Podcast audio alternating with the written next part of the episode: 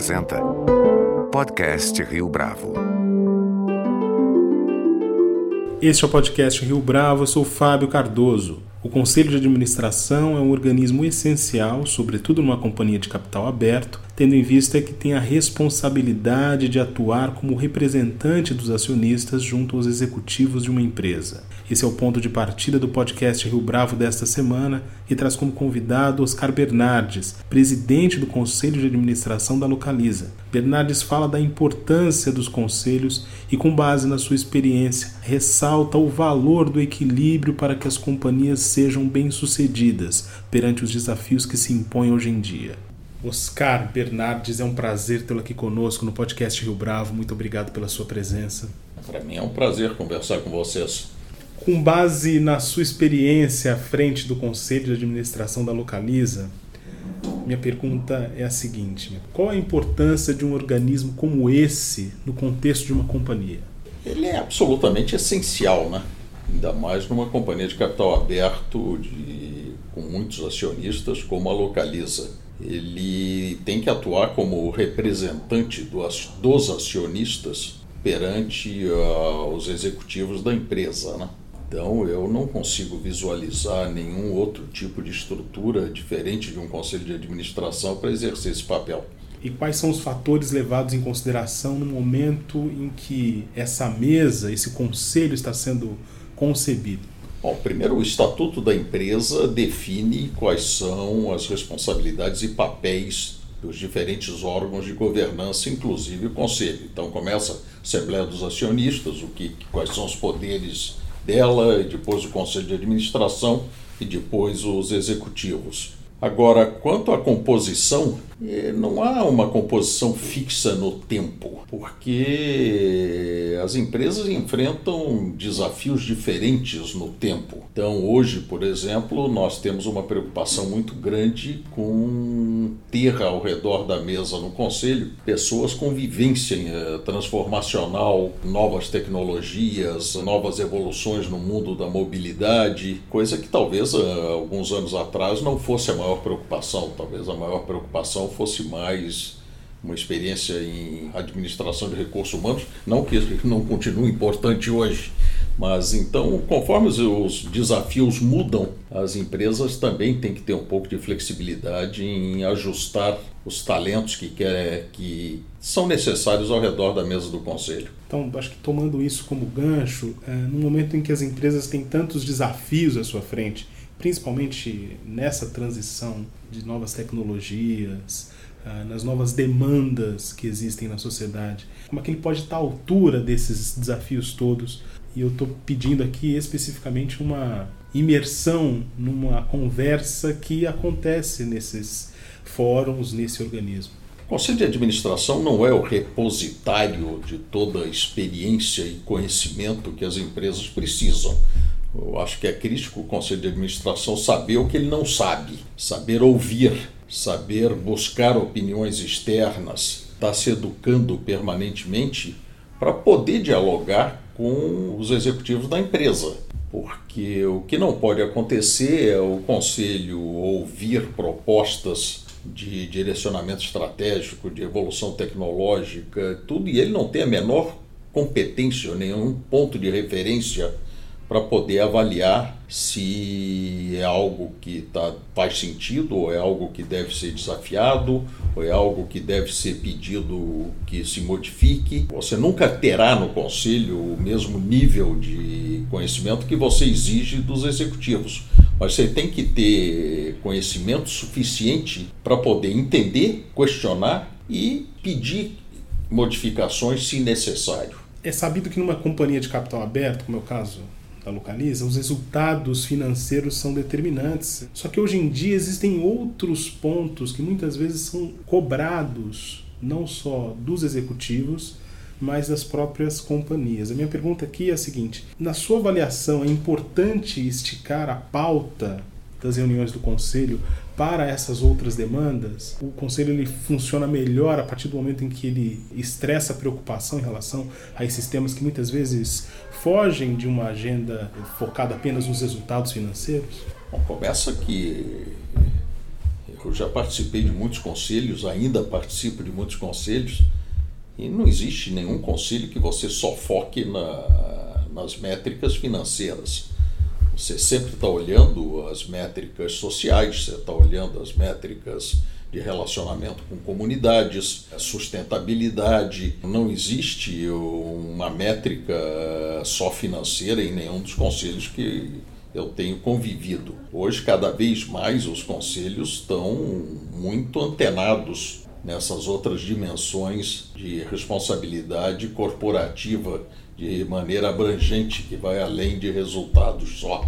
Como se dá nesse ambiente o relacionamento do conselho de administração com os executivos, com o CEO mais propriamente dito? É um convívio que funciona melhor na medida em que há um alinhamento entre essas visões ou na medida em que muitas vezes há um choque de percepções sobre o que deve ser feito? Não, o ideal é que haja alinhamento. Se não há alinhamento, é bom entender rápido o que está havendo se é o conselho que está com uma expectativa que não é realista ou não é válida, ou se são os executivos que estão deixando de perceber essas outras dimensões que são cada vez mais relevantes. De modo geral, há um amadurecimento paralelo entre a preocupação dos conselhos com essa agenda mais abrangente e dos executivos com essa agenda mais abrangente, que eles também são cobrados você hoje não consegue atrair funcionários de alto potencial e desempenho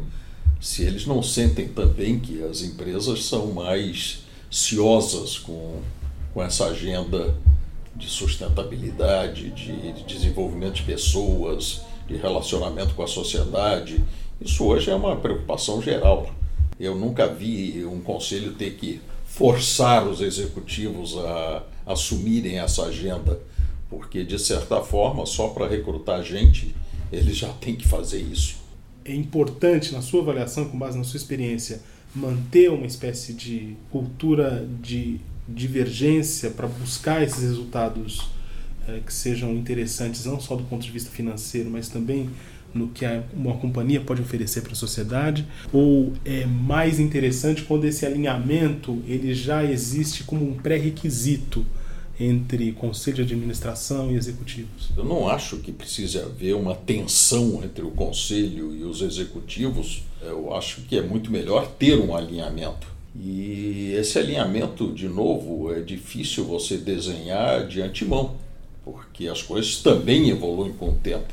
Anos atrás eh, não havia essa agenda de sustentabilidade, havia agenda de preocupação com as leis ambientais e coisas dessa natureza. Mas uh, essa preocupação que hoje os próprios acionistas estão mostrando cada vez mais uh, paixão para que sejam bem informados do que as empresas estão fazendo é relativamente nova. Então é uma evolução, é algo que anda com o tempo.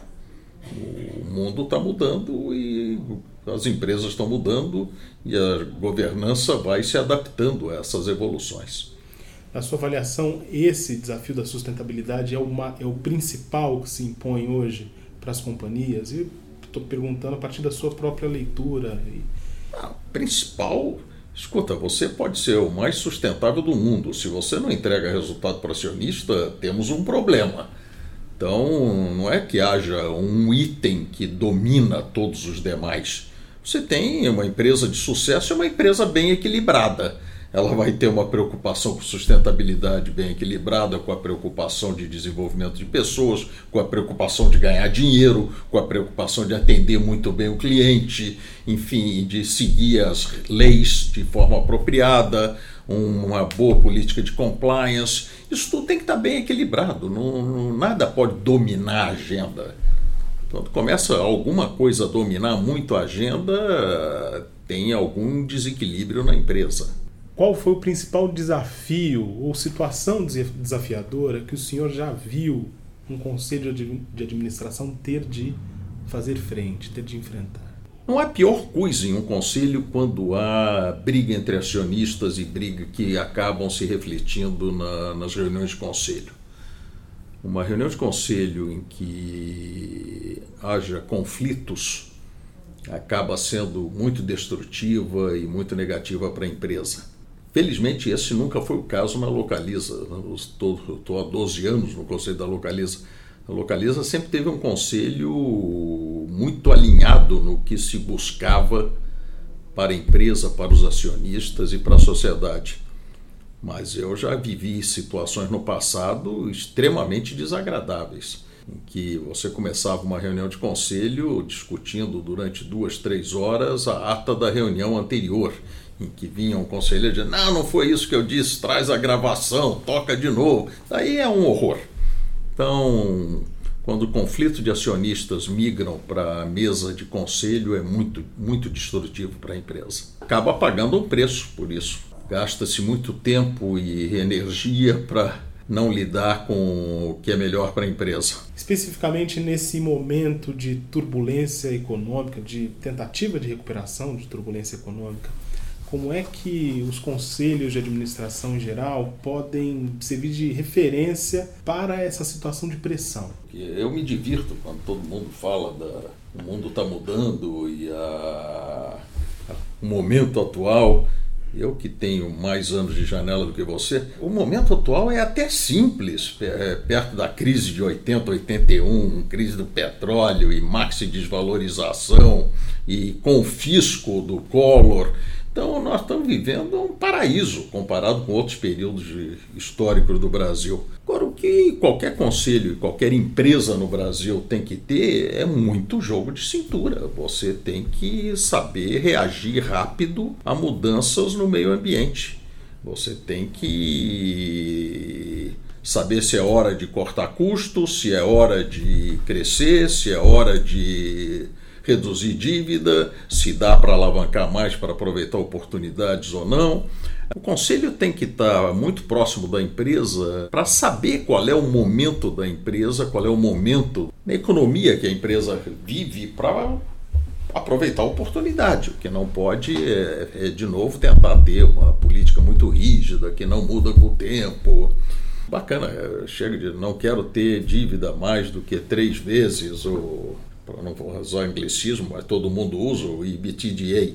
Eu já vivi situações em que estouramos esse limite brutalmente para aproveitar uma grande oportunidade e depois conseguimos reduzir rapidamente essa dívida. No Brasil não dá para ser cartesiano nisso. Você tem que ter jogo de cintura, você tem que entender o momento, entender a qualidade da oportunidade entender o que precisa ser mudado ou não mudado. É um jogo, tem que evoluir com o tempo, tem que evoluir com o momento, não, não dá para para ser rígido em nada. É que os manuais muitas vezes de administração, eles oferecem uma perspectiva de tratamento desses problemas ou dessas tensões que é muito mais cartesiana. Então se imagina que os conselhos de administração vão jogar de acordo com essas regras que estão previstas.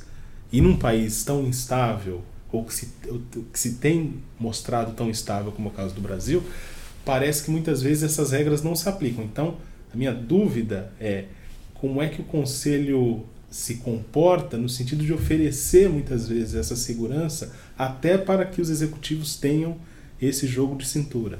Você conta na, nas duas mãos as empresas brasileiras com mais de 100 anos.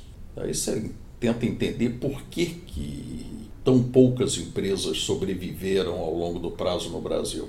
E você sempre consegue traçar uma correlação forte com momentos em que a dívida saiu de controle e a empresa simplesmente quebrou. Então, num país com histórico do Brasil, conservadorismo financeiro faz muito bem para a saúde. Então, acho que essa é uma grande preocupação do Conselho. Eu te dei o exemplo agora há pouco de situações que eu vivi em que se estourou o limite ideal de endividamento, mas para um projeto muito bem definido, com um endividamento de longo prazo e não de curto prazo.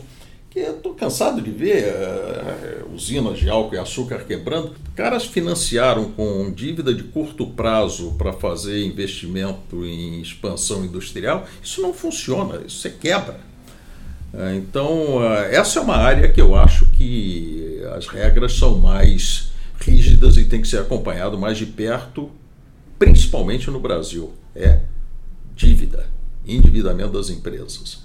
Porque Chuvas e trovoadas foram muitas no passado e continuarão a ser muitas no futuro enquanto a gente não resolver esse ambiente brasileiro que é muito conturbado. O senhor mencionou agora a questão da dívida. Qual que é o ponto de equilíbrio entre agir de forma conservadora ou de ser apenas reativo? As empresas e sua governança têm que se adaptar com a evolução do mundo. Eu sou engenheiro de formação, mas se alguém me pergunta qual é a ciência mais complexa que existe, eu digo é sociologia. Que para fazer o bicho homem, para viver em sociedade sem um matar o outro, olha a complexidade que a gente gera. É uma loucura. É contrato, e é lei, e é congresso. O bicho homem para viver em sociedade é um desafio permanente. Isso muda com o tempo. Muda com o tempo brutalmente. Já podemos voltar 100 anos atrás, ninguém se preocupava muito com leis do trabalho. Depois, na, na metade do século passado, uma grande revolução com direitos trabalhistas, tudo, que foi uma evolução muito positiva. Mas as empresas todas tiveram que se adaptar. Daí você começa a falar em. Uh, tivemos agora todos os escândalos recentes de compliance. Então, de repente, compliance, que não era um item tão vivo na agenda há 30 anos atrás, hoje é um item absolutamente permanente na agenda de qualquer conselho compliance. Então as coisas vão mudando, vão mudando e você tem que ir se adaptando a isso. Ainda bem que é complexo assim, porque senão não precisariam de nós. Se fosse uma coisa muito estável no tempo, você criava um algoritmo, botava ele para funcionar e ele tocava a empresa. Mas não é assim, não é simples. Tem sempre algo acontecendo de novo, seja no meio em que você está operando, seja nas tecnologias que você usa, seja em concorrentes, eh, seja no teu desejo de se internacionalizar, sempre tem alguma coisa nova, sempre tem alguma coisa nova. Isso é que faz a, essa vida executiva ser interessante. Para Localiza em 2020, os desafios que se impõem, eles de alguma forma estão previstos nessa conversa com os executivos? A cultura da Localiza é uma cultura muito participativa. O diálogo do conselho com os executivos é um diálogo muito aberto, muito frequente. Então há um alinhamento muito grande. Eu não gosto de dizer certeza, porque certeza você nunca tem. Mas nós temos alguns uh, credos que achamos que estão bem definidos e temos algumas grandes dúvidas que estamos sempre explorando para tentar defini-las melhor, entender melhor e tentar definir o, como adequar a empresa ou não. Ah, você fala, por exemplo, de carro elétrico ou híbrido. Isso para nós é irrelevante, pode ser um termo forte, mas é irrelevante, porque a, a motorização pode ser qualquer uma, não muda o nosso negócio. Agora, o carro sem motorista, o carro autônomo, isso pode mudar muito o nosso negócio. Então, como que você se prepara para isso? Qual é o teu papel dentro de um mundo dominado pelo carro autônomo? E daí vem também a outra dúvida: é algo que eu tenho que me preocupar para o ano de 2020 ou é algo que eu tenho que me preocupar para o ano 2050? É uma questionamento permanente. Provavelmente não é nenhum nem outro, é algum misto no tempo. Oscar Bernardes, foi um prazer tê-lo aqui conosco no podcast Rio Bravo. Muito obrigado pela sua entrevista. Prazer conversar com vocês. Este foi mais um podcast Rio Bravo. A nossa lista completa de entrevistas está disponível no Deezer, Google Podcasts, no iTunes, no SoundCloud e no Spotify. Você pode comentar essa entrevista no nosso perfil do Twitter, arroba podcast Rio Bravo e também no Facebook da Rio Bravo.